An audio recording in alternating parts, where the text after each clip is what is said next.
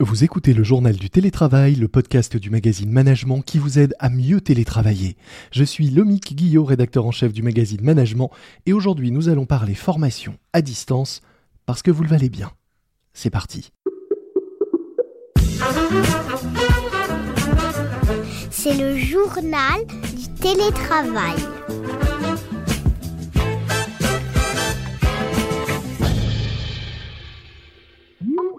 Début 2020, dans un contexte de fermeture des frontières, la formation a été totalement bousculée pour de nombreux professionnels, à la fois côté formateur et côté client. C'est ce que nous allons voir aujourd'hui avec nos invités dans le journal du télétravail, le podcast de management.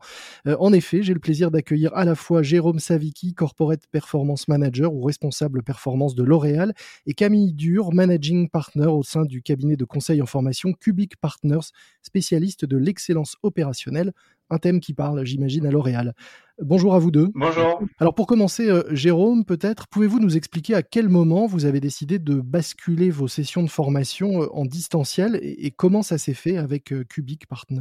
En fait, on avait le projet de former nos collaborateurs à l'excellence opérationnelle, projet qu'on a toujours. Et on avait prévu de faire les choses en présentiel, donc une formation qui se déroule en trois fois trois jours, où le collaborateur aurait eu l'occasion de voyager au cours des sessions sur différents sites industriels pour justement enrichir sa culture industrielle. Mhm. La première contrainte qu'on a eue, c'est euh, interdiction des voyages euh, à l'étranger, donc fermeture des frontières.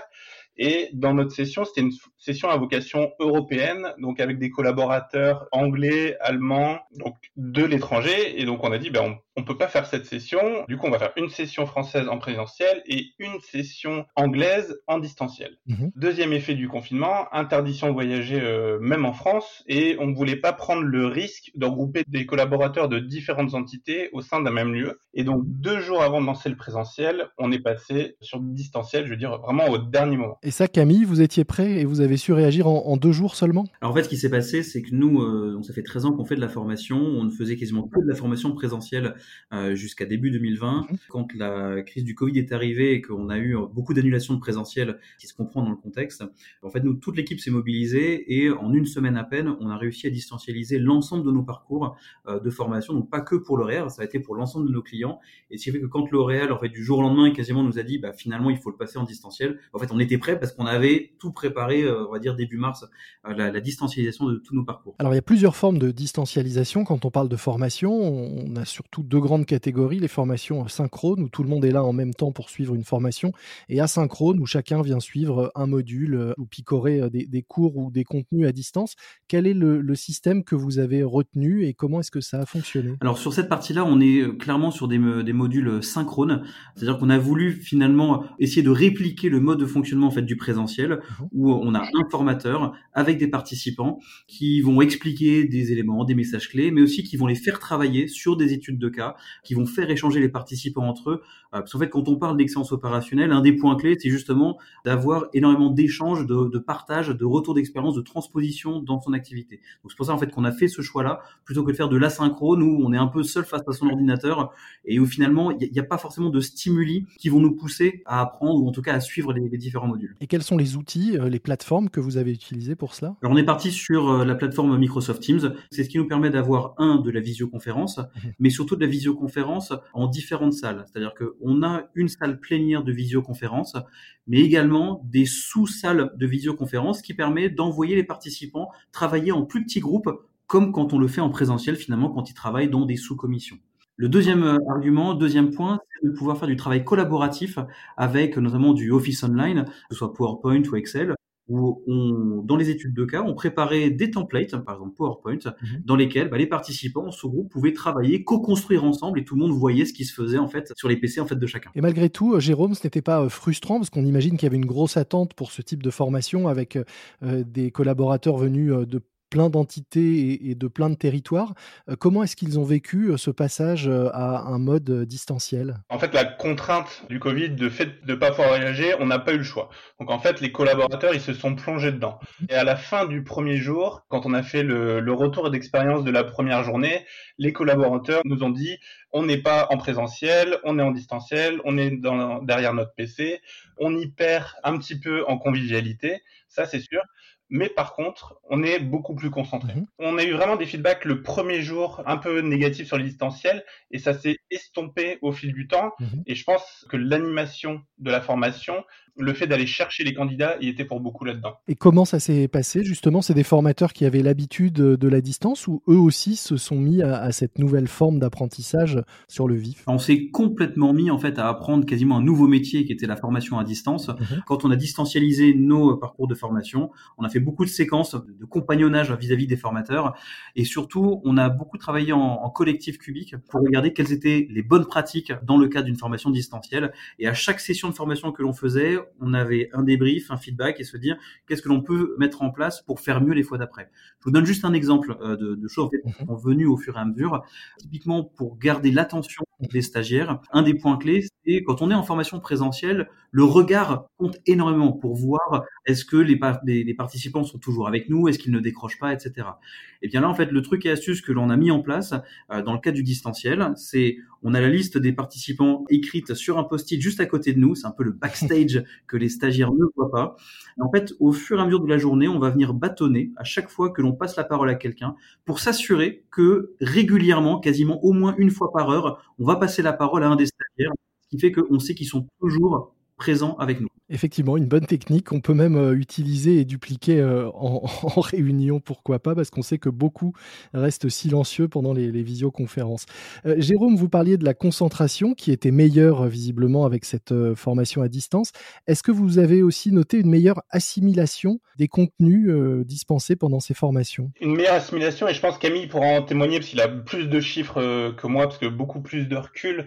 On se rend compte que les candidats, ils sont, bah, ils sont devant leur ordinateur, ils n'ont pas d'éléments perturbateurs parce qu'on leur recommande de rester bah, chez eux quand ils vont faire une journée de formation euh, de ce type-là. Et du coup, ils sont beaucoup plus concentrés. Mhm. Si on parle d'assimilation, ce qu'on a réussi à faire aussi avec cette formation, donc c'est une formation en, en, management où on apprend à mener des projets euh, d'amélioration continue pour gagner en performance, Mhm. C'est qu'on a couplé la formation à un projet d'application sur le site de chaque collaborateur. Et donc, pour moi, l'apprentissage est renforcé parce que d'un côté, on forme le collaborateur à mener son projet et en parallèle de la formation, il met en application tous les concepts Mhm. qu'il a vus dans son environnement et bah, à la fin de cette présentation, il, il est capable de nous présenter son projet, les méthodes et les gains qu'il a eu. Et donc ça, je trouve, c'est vraiment très efficace en termes d'apprentissage. Vous parliez de journée de formation. Quel a été le, le rythme et la durée? Est-ce que vous avez enchaîné plusieurs journées euh, de formation à distance ou au contraire, est-ce que vous les avez espacées pour permettre ces temps de, de mise en pratique euh, entre chaque? Comment ça s'est organisé euh, au niveau de l'emploi du temps de la formation? Sur les sessions de formation, on est resté sur le schéma que l'on avait imaginé en fait au départ pour le présentiel, à savoir trois jours consécutifs de formation. Alors la seule petite différence, c'est qu'on a un tout petit peu adapté les horaires de la formation. On a réduit d'une demi-heure le matin et une demi-heure l'après-midi. Donc, ce qui veut dire que la formation commençait à 9h le matin, on terminait à midi et demi avec une, pause quand même en milieu de, matinée. Et l'après-midi, on faisait 14h, 17h30 avec là aussi une pause en milieu d'après-midi. Et côté euh, convivialité, euh, est-ce que, parce que vous le disiez euh, tout à l'heure, Jérôme, c'est aussi, et Camille d'ailleurs, c'est important dans les formations, le fait de se rencontrer, d'échanger entre pairs, de créer même un peu de, networking. Comment vous avez compensé ça? Est-ce que vous avez essayé de, de, créer quand même un peu d'informel au sein des groupes de collaborateurs? Venus se former Alors sur la convivialité, et, et, pour moi ça rejoint la notion de l'attention dans le cadre de la formation, mmh. il a fallu utiliser encore plus tous les moyens pédagogiques que l'on avait à disposition. Euh, nous en présentiel, on a toujours eu l'habitude d'avoir des moments théoriques, des moments de partage, des moments où il y a des vidéos, des moments d'exercice, etc., etc. Et bien en fait, quand en présentiel, euh, par exemple, si on fait en présentiel une séquence une heure de théorie puis une heure de pratique, en distanciel, il faut encore plus saucissonner, je dirais en fait, l'enchaînement des différents moyens. Mmh. Un cadre de théorie, puis une vidéo, puis un cadre de pratique, pour justement en fait euh, garder cette attention vis-à-vis -vis des, des, participants. Jérôme, vous nous parliez des premiers retours que vous aviez eus au moment du, du lancement. À la fin, quels sont les, les, les, commentaires que vous avez eus, le retour euh, de tous ces collaborateurs qui ont suivi euh, la formation Est-ce que ça leur a plu? Ouais, si on regarde les taux de satisfaction, on a des taux de satisfaction qui sont supérieurs à, à 90%, donc ce qui est plutôt un, un, très bon score. Les collaborateurs en sont ravis. En fait, d'avoir euh, vraiment pu se concentrer et mettre en application sur leur site les projets et la méthode qu'on leur a appris. Mhm. Et après, d'un point de vue euh, corporate, moi j'y vois, j'y vois aussi d'autres avantages. Alors lesquels? En fait, on a pu, euh, par exemple, inviter un collaborateur d'Amérique du Sud à participer pendant deux jours à une session, mhm. ce qui est quelque chose qu'on n'aurait pas pu faire en temps normal. Et tout ça bah, sans prendre l'avion, sans passer une journée dans les transports, donc avec un bilan carbone beaucoup plus faible. Et pour un groupe international, pour nous, ça nous permet de former beaucoup plus rapidement autour du monde mhm. bah, sans voyager et du coup d'être en contact avec nos collaborateurs lointains, d'uniformiser cette méthode, cette manière de former et ça c'est un vrai avantage. Alors à l'époque vous avez décidé de passer euh, en 100% distanciel, cette formation devait être présentielle. Si vous la renouvelez et si les conditions le, permettent, est-ce que vous reviendrez à du présentiel ou est-ce que vous allez garder ce fonctionnement euh, à distance pour ce type de formation ou pour certaines à l'avenir? Si on a l'opportunité, on va garder une part distancielle. Je pense qu'on reviendra jamais à du 100% présentiel. Mhm. Et on va garder beaucoup de moments, peut-être des, des learning, euh, des moments avant formation en présentiel où on expose tous les principes généraux et garder les moments en présentiel ben vraiment pour le partage entre candidats, l'interaction. Mhm. Camille, c'est quelque chose que vous voyez aussi euh, se dessiner pour l'avenir de votre secteur, ce mode hybride de la formation? Oui, clairement. En septembre, quand on, a pu euh, rouvrir quelques sessions en présentiel, on a tout de même eu beaucoup de demandes pour des formations euh, distancielles. Sur 2021, beaucoup de personnes qui veulent se former nous parlent de distanciel parce qu'en fait, ils apprécient le format je suis chez moi, je suis au calme, j'ai pas de distraction, je ne suis pas dérangé en fait par euh, quelqu'un qui rentrerait de manière impromptue dans une salle de réunion ou quoi que ce soit. Mhm. Bah, du coup, en fait, je, je suis dans une bonne bulle, dans une bonne condition pour pouvoir apprendre et participer à une formation. Jérôme, vous avez euh, la chance euh, d'avoir en face de vous votre prestataire. Vous êtes vous le client. Qu'est-ce que vous voudriez changer ou améliorer à l'avenir? Qu'est-ce qu'il peut faire encore mieux, Camille, de son côté? Pour vous satisfaire Il a déjà fait beaucoup de choses. Il a réagi euh, notamment extrêmement euh, rapidement. Aujourd'hui, ce qu'on veut faire avec Camille, donc c'est toujours prendre en compte les, quelques retours qu'on a et notamment euh, ajuster le timing. Donc ça, ça, va être vraiment du détail. Mhm. Et on souhaiterait aller beaucoup plus loin avec lui et donc aller sur le prochain niveau de formation on augmente encore le niveau. Et vous, vous avez euh, maintenu plus généralement, et au-delà peut-être de votre périmètre, si vous pouvez nous en dire un mot, euh, au sein de L'Oréal, euh, cet effort de formation malgré la période, malgré les confinements, malgré le télétravail. Ça vous tient à cœur en tant que, groupe de continuer à former en permanence les collaborateurs et à les faire grandir? C'est extrêmement important de, continuer à former nos, collaborateurs. On a beaucoup poussé sur le distanciel, notamment avec les contraintes, et parce que ça nous force à apprendre. Mhm. Du coup, il y a une bonne partie de nos formations présentielles qui passent en distanciel. Mhm. On change aussi le format. Euh, là où les formations duraient euh, peut-être une journée entière ou deux jours, on va avoir des formats beaucoup plus courts, peut-être d'une heure, une heure et demie, pour avoir beaucoup plus de monde d'un coup et garder l'intention, quitte à multiplier les sessions. Mhm. Donc ça, c'est quelque chose euh, qu'on a appris de cette expérience. Et l'autre point qui se dégage, c'est que les formations, je veux dire, euh, générales de, de tronc commun, on souhaite les, garder en distanciel. Par contre, quand il s'agit d'expertise, euh, notamment tout ce qui est expertise euh, technique, aller sur les sites et vraiment toucher les machines, les produits, là, il va falloir qu'on ait un morceau de présentiel. Mhm. D'où en fait les formations hybrides qui, je pense, vont être euh, une, bonne chose. À suivre donc.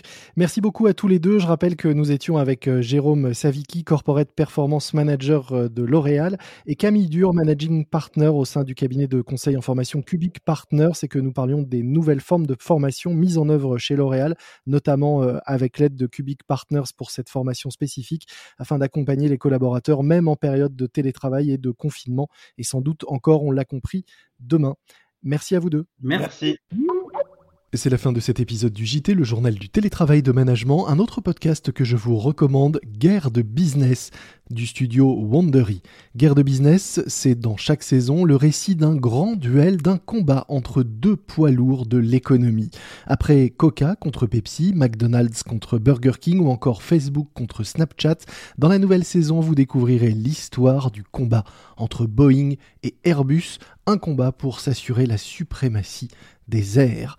Guerre de business, la nouvelle saison Boeing contre Airbus, disponible à l'écoute sur toutes les plateformes d'écoute de podcast. Un podcast proposé par le magazine Capital et auquel j'ai l'immense honneur de prêter ma voix. Moi je vous dis à très vite, d'ici là soyez prudents, respectez les consignes, les gestes barrières, le couvre-feu, portez-vous bien et bon télétravail à tous. C'est le journal du télétravail.